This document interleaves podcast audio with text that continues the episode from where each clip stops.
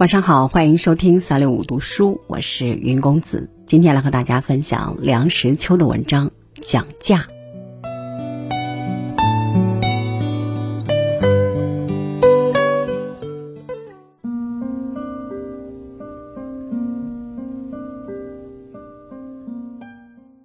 韩康采药名山，卖于长安市，三十余年口不二价。这并不是说三十余年物价没有波动，这是说他三十余年没有耍过一次谎。就凭这点怪脾气，他的大名便入了《后汉书》的佚名列传。这并不证明买卖东西无需讲价是我们古已有之的固有道德，这只证明自古以来买卖东西就得要价还价。出了一位韩康，便是任瑞便可以名垂青史了。韩康不但在历史上留下了佳话，在当时也是颇为著名的。一个女子向他买药，他守价不移，硬是没得少。女子大怒，说：“难道你是韩康？一个钱没得少？”韩康本欲避名，现在小女子都知道他的大名，吓得披发入山。卖东西不讲价，自古以来是多么难得。我们还不要忘记，韩康家世助兴，本不是商人。如果是个逐十一之力的，有机会能得个十二、十三十，岂不更妙？从前有些店铺讲究货真价实，言不二价，童叟无欺的金字招牌，偶然还可以很骄傲地悬挂起来。不必大减价，故吹鼓手，主顾自然上门。这种事似乎渐渐少了。童叟根本也不见得好欺侮，而且买卖大半是流动的，无所谓主顾，不讲价还是不过瘾，不七折八扣显得买卖不和气，交易一成，买者又会觉得上当。在尔虞我诈的情形之下，讲价便成为交易的必经阶段。反正是漫天要价，就地还钱，看看谁有本事，谁讨便宜。我买东西很少的时候，能不比别人的贵。世界上有一种人，喜欢到人家里调查物价，看看你家里有什么东西，都要打听一下，用什么价钱买的。除非你在每一事物上都粘上一个纸签儿标明价格，否则将不胜其啰嗦。最扫兴的是，我已经把真的价钱瞒起，自欺欺人的只说了一半的价钱来搪塞他。他有时还会把头摇得像拨浪鼓似的，表示你上了弥天的大当。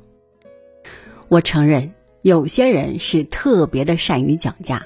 他有政治家的脸皮，外交家的嘴巴，杀人的胆量，钓鱼的耐心，坚如铁石，韧似牛皮，所以他能压倒那待价而沽的商人。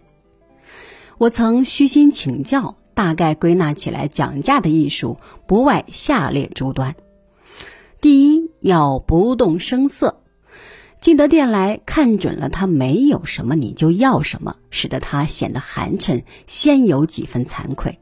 然后无精打采地道出你所真心要买的东西，伙计于气馁之余，自然欢天喜地地捧出他的货色，价钱根本不会太高。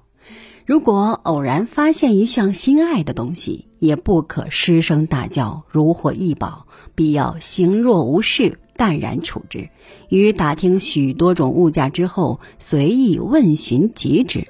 否则，你打草惊蛇，他便奇货可居了。第二，要无情的批评。干瓜苦地，天下物无全美。你把货物捧在手里，不忙鉴赏，先求其疵谬之所在，不厌其详的批评一番，尽量的道出它的缺点。有些物事本是无懈可击的，但是嗜好不能争辩。你这东西是红的，我偏喜欢白的；你这东西是大的，我偏喜欢小的。总之是要把东西褒贬的一文不值，缺点百出。这时候，伙计的脸上也许要一块红一块白的不大好看，但是他的心里软了，价钱上自然有了商量的余地。我在委屈迁就的情形之下来买东西，你在价钱上还能不让步吗？第三，要狠心还价。先假设，自从韩康入山之后，每个商人都是说谎的，不管价钱多高，拦腰一砍。这需要一点胆量，要狠得下心，说得出口，要准备看一副嘴脸。人的脸是最容易变的，用不了加多少钱，那副愁云惨雾的苦脸立刻开季，露出一缕春风。但这是最紧要的时候，这是耐心的比赛，谁性急谁失败。他一文一文的减，你就一文一文的加。第四，要有反顾的勇气。交易实在不成，只好掉头而去。也许走不了好远，他会请你回来。如果他不请你回来，你自己要有回来的勇气，不能负气，不能讲究，义不反顾，旋不计种。讲价到了这个地步，也就山穷水尽了。这套讲价的秘诀，知易行难，所以我始终未能运用。我怕费功夫，我怕伤和气。如果我粗脖子红脸，我身体受伤；如果他粗脖子红脸，我精神上难过。我聊以解嘲的方法是记起郑板桥爱写的那四个大字：难得糊涂。《淮南子》明明的记载着东方有君子之国。